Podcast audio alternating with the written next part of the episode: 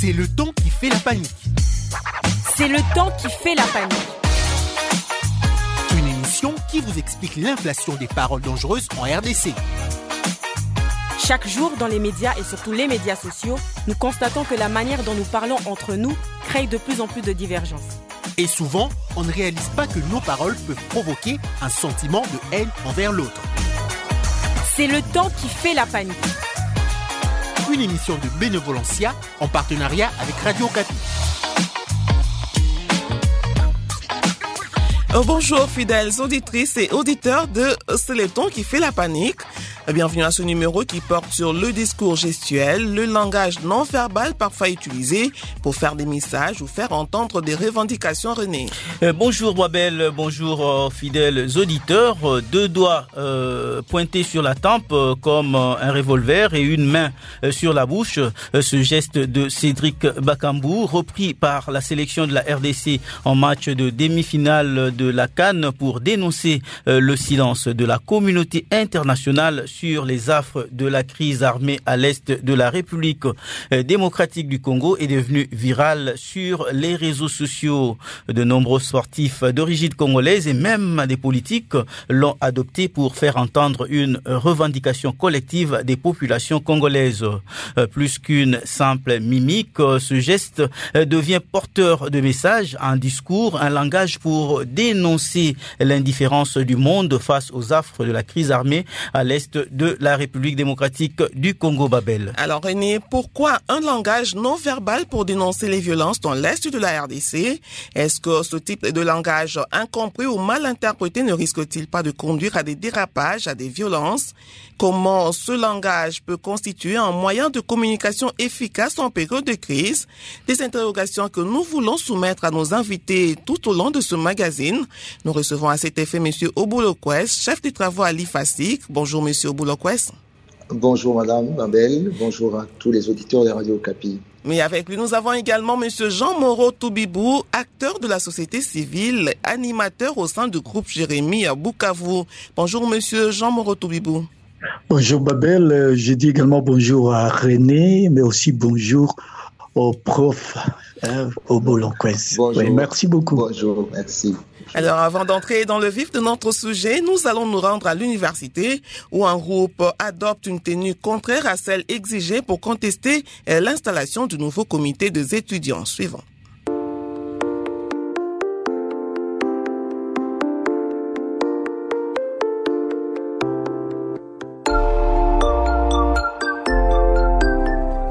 Bienvenue les amis, bienvenue. Merci. Merci, merci.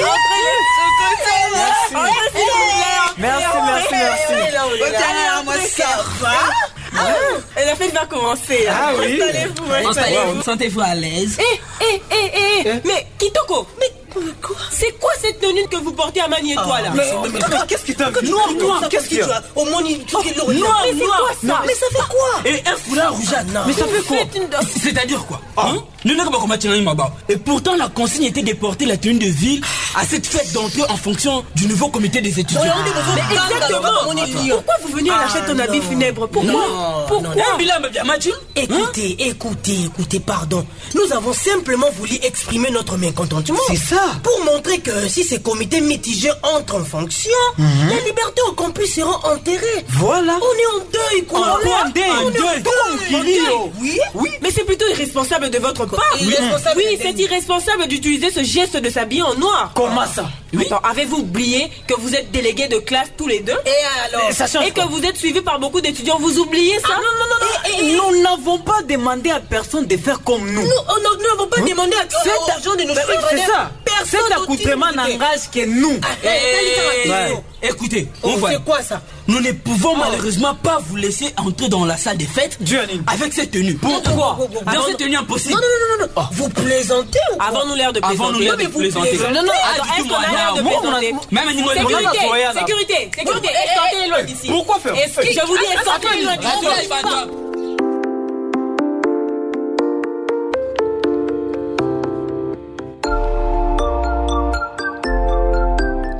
Et voilà, le débat est déjà lancé entre nos étudiants. Nous voulons simplement exprimer notre mécontentement. Si ce comité entre en fonction, la liberté au campus sera enterrée, soutien à cette étudiante habillée en noir. Monsieur Jean Moreau Toubibou, euh, dites-nous euh, deux doigts sur la tempe et une main sur la bouche pour dénoncer le silence du monde face à la guerre dans l'est de la RDC. Pourquoi justement recourir à ce type de langage non verbal?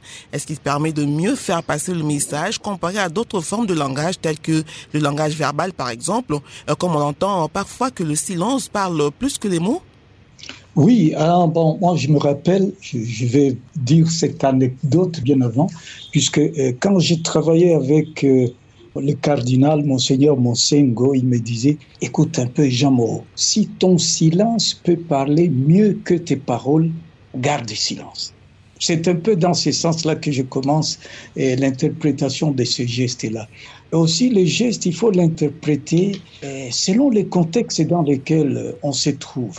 Et c'est vrai, ce geste, deux doigts à la tempe, mais aussi un autre qui baillonne la bouche, c'est signe. Et ça s'explique de soi-même ce n'était pas un salut. Hein. Le deux doigts à la tempe, ce n'est pas pour saluer. Même si les militaires saluent de cette façon et les policiers, non plus en baillonnant la bouche, je, voulais dire, c'est pas non plus pour dire un bisou ou pour dire bye bye, bisou. Non, pas du tout. C'était bien clair que c'était pour montrer que silence on tue. Mais aussi et surtout pour les Congolais, puisqu'ils ont trouvé qu'ils n'étaient pas entendus la communauté internationale faisait semblant de ne rien voir du Congo, de tous les massacres qui se passent au Congo. Je prendrai le mot de Onana qui disait l'Holocauste au Congo et que tout le monde ne voulait rien dire de cet Holocauste. Et que bon, finalement, on a beaucoup parlé de l'Ukraine, je ne veux pas minimiser l'Ukraine, ce qui s'y passe, ou des Gaza. Il y a eu beaucoup de choses de ce côté-là également qui ne sont pas vraiment humaines et de mauvais. Alors, les gestes là-bas montraient que on est en train de tuer, mais on est muselé, on ne sait pas en parler. Bon, maintenant, je vais aller vers les contextes et les cadres dans lesquels ça s'est passé. C'était un moment de, de, de médiatisation. C'était bien choisi vraiment. Même la gestuelle était adaptée pour dénoncer les crimes qui étaient en train de se dérouler. C'était vraiment des moments très bien choisis. Aussi, euh, je peux dire que ça ne pouvait pas tromper du tout. Vous voyez, quand nous analysons, euh, je suis très heureux que ce soit un prof de l'EFASIC, hein, puisque quand nous analysons le discours des hommes politiques qui parlent, vous voyez Kadhafi qui vous disait « je veux la paix », en serrant les poings. Ce n'est pas possible. En serrant les poings, ce n'est pas la paix que l'on cherche. On voit plutôt qu'on cherche la bagarre. Mais aussi, pour la paix, c'est plutôt les mains ouvertes. Hein. C'est comme ça que nous analysons ben, quand on est devant euh, un écran et qu'il y a un homme politique qui parle, ou même un animateur de masse, c'est comme ça qu'on peut le découvrir. Et, que donc, ce sont des gestes qui ne me trompent pas du tout. Oui, oui, hein, monsieur. Il y a des gestes oui, Des, gestes qui ne, des gestes qui ne trompent pas du tout, vous le dites. Euh, est-ce que c'est la même lecture que Monsieur Obulokwes fait de, de ce geste qu'on a vu euh, très vite plusieurs personnes et des dirigeants adopter euh, Est-ce que ce langage est le plus à même de susciter des réactions du monde par rapport à ce qui se passe à l'est de, de la RDC, Monsieur Obulokwes alors, si on regarde déjà dans la taxonomie des gestes, hein, si on, on considère que le, le geste, c'est un langage. On va voir avec des auteurs comme John Austin ou comme John Searle, qui est d'ailleurs l'élève d'Austin, que les gestes contribuent, en tant qu'acte de langage, ils contribuent à la performativité de la communication. Ça veut dire que tous les gestes que l'on pose n'ont pas la même signification selon que le geste, par exemple, accompagne la parole, ce qu'on peut appeler un geste locutoire, ça veut dire, ça accompagne simplement la parole. Le geste n'a pas de force en, lui-même, mais on peut arriver à des gestes qu'on appelle des gestes illocutoires ou perlocutoires. Ça veut dire, le geste en lui-même peut susciter un comportement de la part du récepteur. Donc le geste peut avoir de la signification à lui-même. Par exemple, vous arrivez, euh, des gens euh, sont en train de faire du bruit dans une salle de cours, vous ne dites rien, vous faites le geste à l'un d'eux, vous lui demandez de sortir sans parler. Ce geste-là a de la puissance. Il y a une force euh, illocutoire derrière ce geste-là qui va au-delà de ce que vous pourriez exprimer.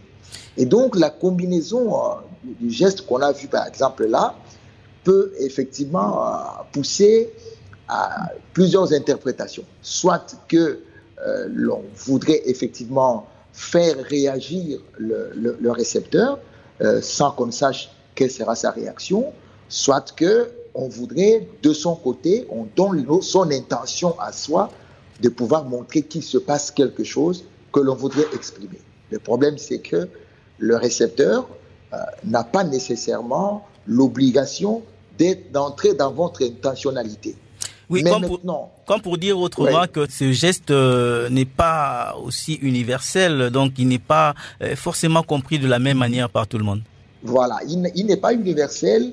Son universalité pourrait être dans le cadre que ça peut être conventionnel. Que lorsqu'on fait tel geste, de manière conventionnelle, on comprend que en mettant euh, des doigts sur la tête, on comprend qu'on est en train de tuer. Et si on met l'autre main sur la bouche, on comprend que c'est le silence. Parce que d'habitude, quand on veut faire taire quelqu'un, on, ferme la bouche. Voilà. Donc ça, c'est l'intention qui est du côté euh, de celui qui veut communiquer, de celui qui fait le geste. Mais il n'y a aucune garantie que euh, de l'autre côté, l'effet que cela va donner auprès du récepteur, que ce soit celui-là l'effet, que l'effet tienne compte de l'intentionnalité de l'émetteur. Donc ça peut être un, acte perlocutoire, comme on dit, un geste perlocutoire, dont l'exécution euh, peut ne pas être celle attendue par celui qui pose euh, ce, geste-là. Donc, on n'a aucune garantie hein, de l'effet que euh, cela a produit. Merci, euh, Monsieur Obulokwes. Nous passons au présent au deuxième tableau pour voir que ce langage gestuel peut parfois être interprété de diverses euh, manières et provoquer des réactions tout autres que celles voulues par son émetteur.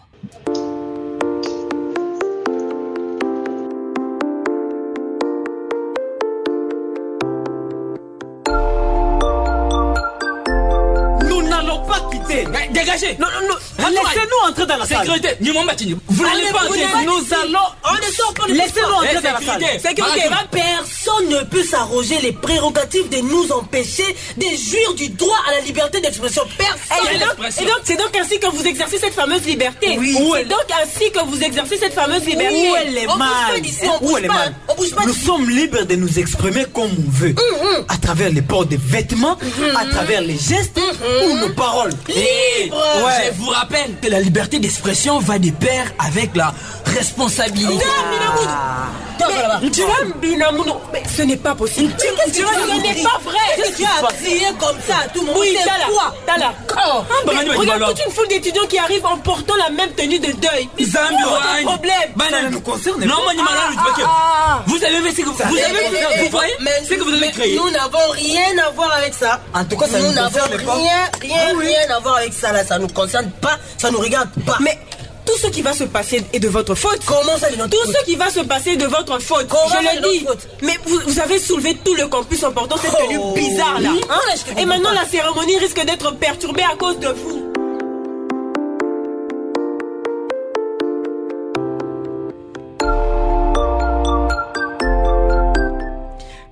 Ne peut nous interdire de jouir de notre liberté d'expression, avance un étudiant. Quand l'autre répond, je vous rappelle que la liberté d'expression rime avec le sens de responsabilité, c'est-à-dire que quelque part, on doit être conscient des conséquences de son discours verbal ou non verbal.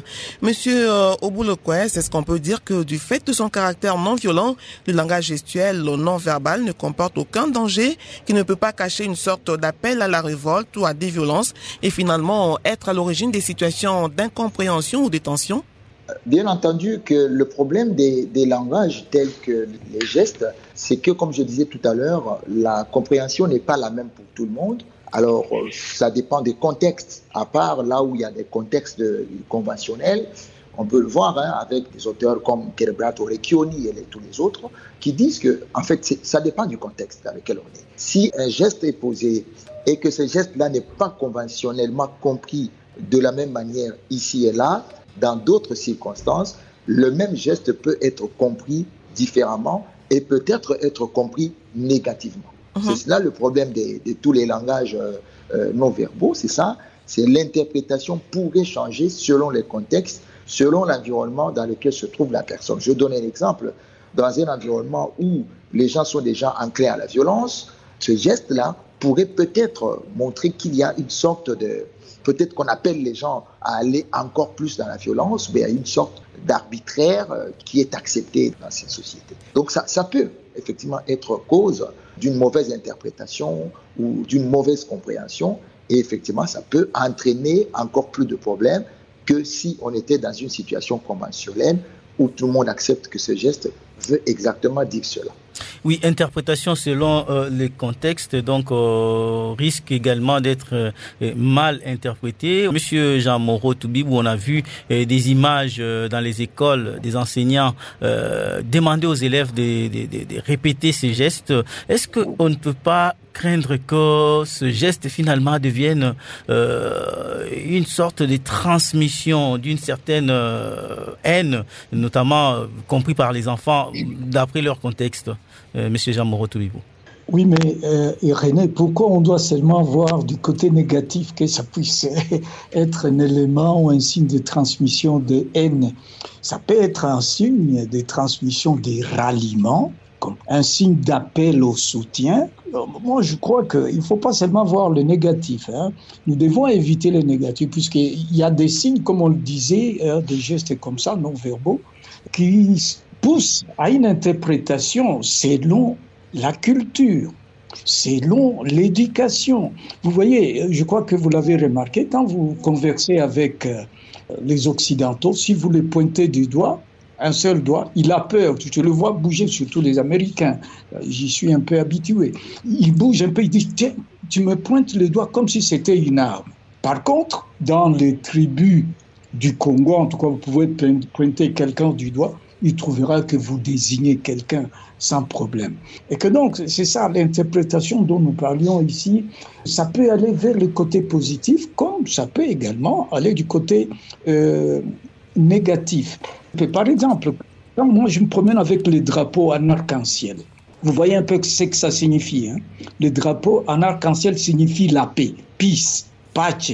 Mais actuellement, quand vous vous promenez avec ce genre de drapeau, on vous prend pour un homosexuel. Vous voyez ce que ça signifie? Donc ça dépend de celui, hein, la personne qu'on a vu faire ces gestes. C'est là qu'on peut se dire, hum, ça signifie alors que nous puissions agir négativement. Et c'est ça le, le, grand problème. Donc, Je prends aussi un autre exemple.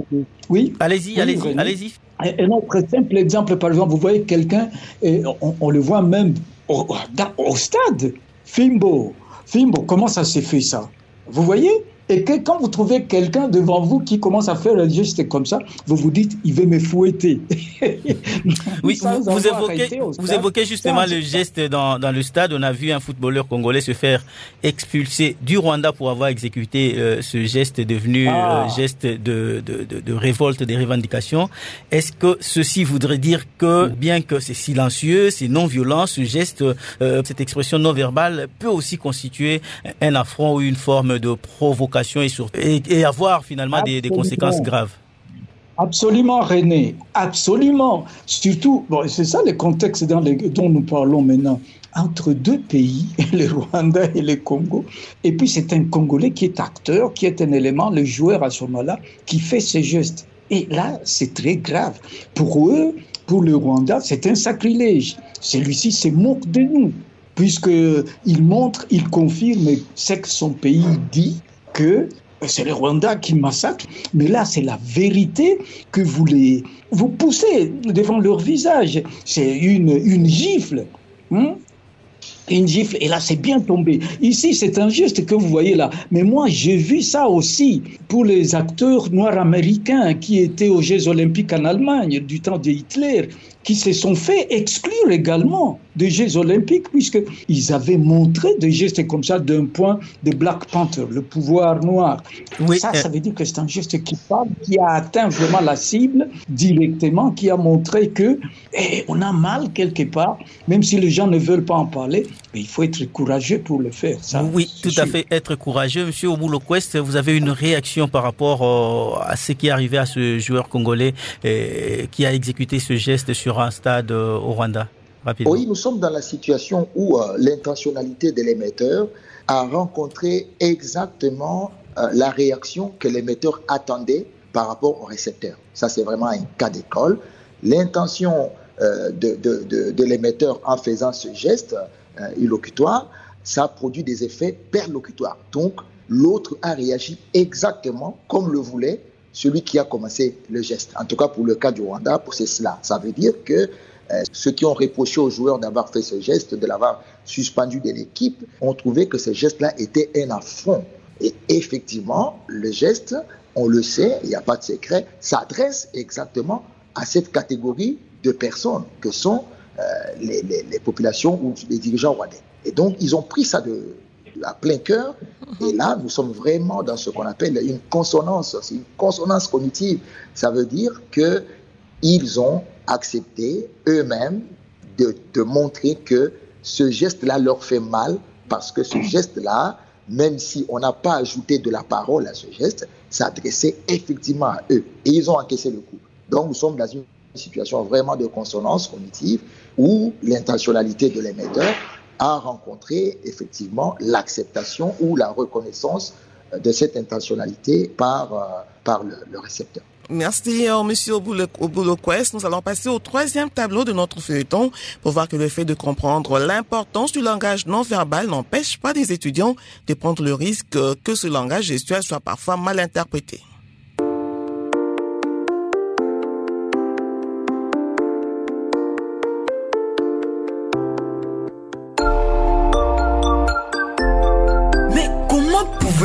Nous accuser d'avoir soulevé les étudiants Vraiment Moutoambi, quoi. Chacun est libre d'exprimer son point de vue. Et visiblement, il y en a plusieurs qui ne sont pas d'accord avec cette décision. Oui, mais vous saviez tout de même qu'en portant cette tenue, il s'agissait d'un geste très fort. Évidemment, évidemment. Même sans rien dire. Ils ont fait passer un message et chacun l'a interprété de sa manière. Oui, d'ailleurs je me demande si cette façon de s'exprimer n'est même pas plus dangereux que le langage verbal. Ah, en tout cas, je pense que tu as raison. Hein. Quoi? Oui, tu as raison. Sérieusement, Aman Oh. Tu es sérieux là Oh, je suis sérieux. Non, tu es sérieux Ouais. Ah Maintenant, tu es d'accord avec eux Oui, je suis d'accord avec eux. Ils ont raison. Mais ce qu'ils disent là est absurde. Non, Kitoko. Non, comment Non, écoute, ils ont raison. Raison en quoi Je me rappelle qu'un jour, des membres de ma communauté avaient été tués par erreur. Et après Juste parce que quelqu'un avait fait une mauvaise blague en faisant signe de, de la main en imitant l'action du gorgé. Amani, mais Amani, toi aussi. Rappelle-toi que pour ce qui nous concerne, ce geste de, de s'habiller en noir n'était qu'une manière pacifique de dire que nous ne sommes pas d'accord avec ces comités. Les circonstances ne sont pas les mêmes. Faut pas mélanger des choses, des trucs. chilombo pas. chilombo dibantu bako bainterprete malo auto Deauville, oui, Deauville kabisa. En tout cas, en regardant tous ces étudiants en noir, on comprend qu'ils sont tous solidaires.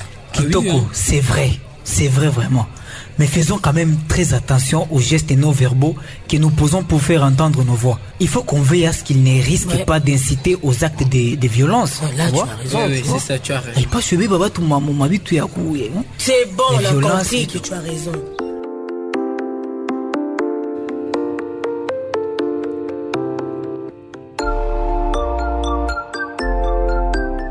Dans ce tableau, on entend les étudiants se dire, euh, même sans dire un mot, ils ont fait passer leur message et chacun l'a interprété à sa manière. Ou encore, attention aux gestes non verbaux que nous posons pour faire entendre nos voix. Il faut qu'on veille à ce qu'ils ne risquent pas d'inciter aux actes de violence. Monsieur Jean Moreau Toubibou, n'est-ce pas que le langage gestuel est l'une des meilleures façons de s'exprimer, de faire entendre sa révolte, ses revendications, de faire comprendre sa frustration, sans forcément recourir à la violence verbale ou physique? En d'autres mots, ce langage est-il plutôt utile et efficace. Votre conclusion, Monsieur Toubibou? Oui, oui, ce langage gestuel vraiment est utile et c'est un moyen facile, hein, moyen facile de faire passer le message. Moi, je trouve, sans même, bon, évidemment, ça dépend de l'intention. Vous voulez faire du mal à l'autre pour que le récepteur réagisse tel que vous voulez, faites votre geste tel que vous voulez. Ça peut aller sans avoir prononcé un mot, seulement en faisant des gestes. C'est plus facile, mais aussi, hein, pour nous qui faisons le cinéma, nous le disons souvent, une image vaut mille mots. Ça veut dire ces gestes, ça vaut tout un tas de discours qui devaient être prononcés à partir de ce geste seulement. Et les autres, ils avaient très vite compris que c'était un affront, comme le disait le prof, et c'était un outrage, c'était une offense pour eux.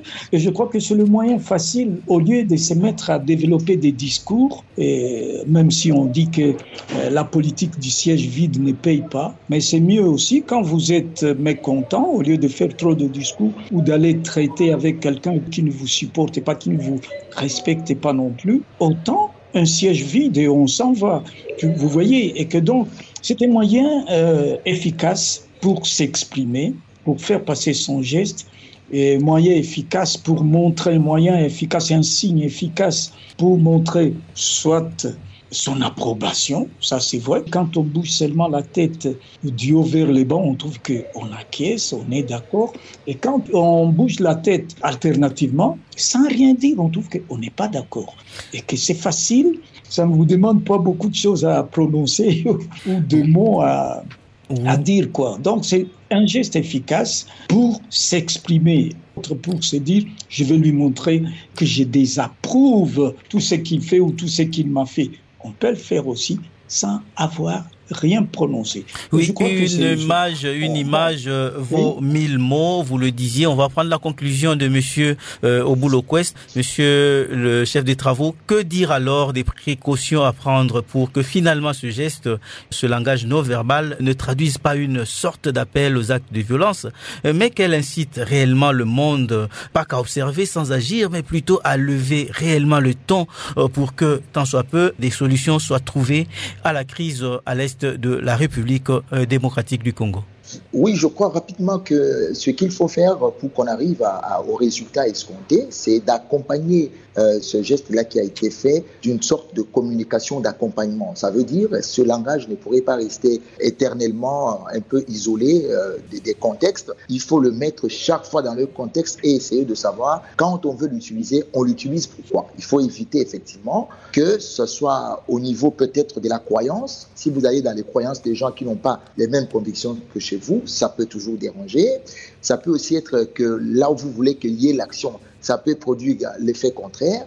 Vraiment, pour moi, c'est que comme il existe des circonstances où on voudrait peut-être rester discret ou moins frustrant, on peut utiliser euh, ce langage-là. Sinon, je pense que ça doit être accompagné d'un autre type de, de communication verbale qui l'entoure.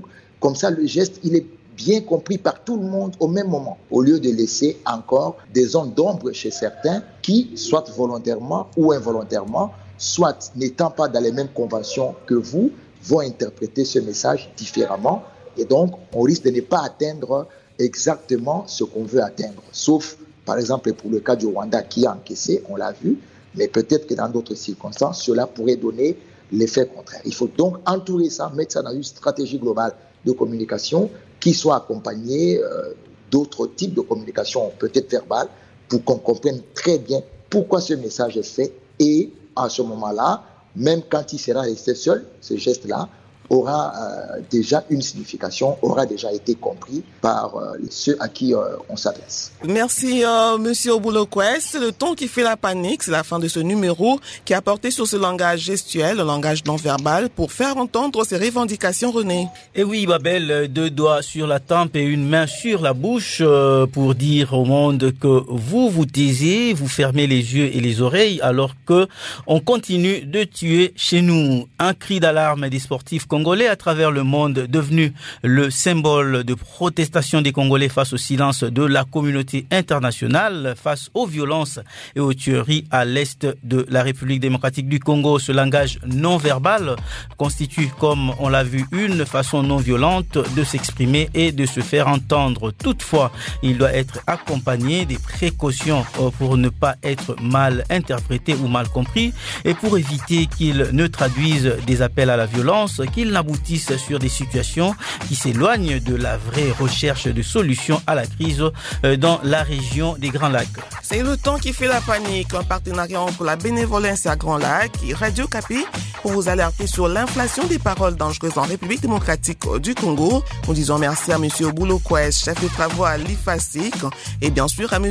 Jean Moreau Toubibou, animateur au groupe Jérémy de Bukavu. Merci également à vous qui vous suivez avec beaucoup d'attention. Nous prenons rendez-vous vendredi prochain à 8h30 minutes pour un nouveau thème. En attendant, retrouvez ce numéro en rediffusion samedi 11h05 minutes et 19h05 toujours sur Radio Capi ou à tout moment sur radiocapi.net et à barryrdc.net. N'oubliez pas de nous faire parvenir vos réactions et commentaires sur les pages Facebook, Twitter et SoundCloud de Radio Capi et à RDC. Encore une fois, merci. Au revoir. C'est le temps qui fait la panique. Une émission de Bénévolencia en partenariat avec Radio Capi.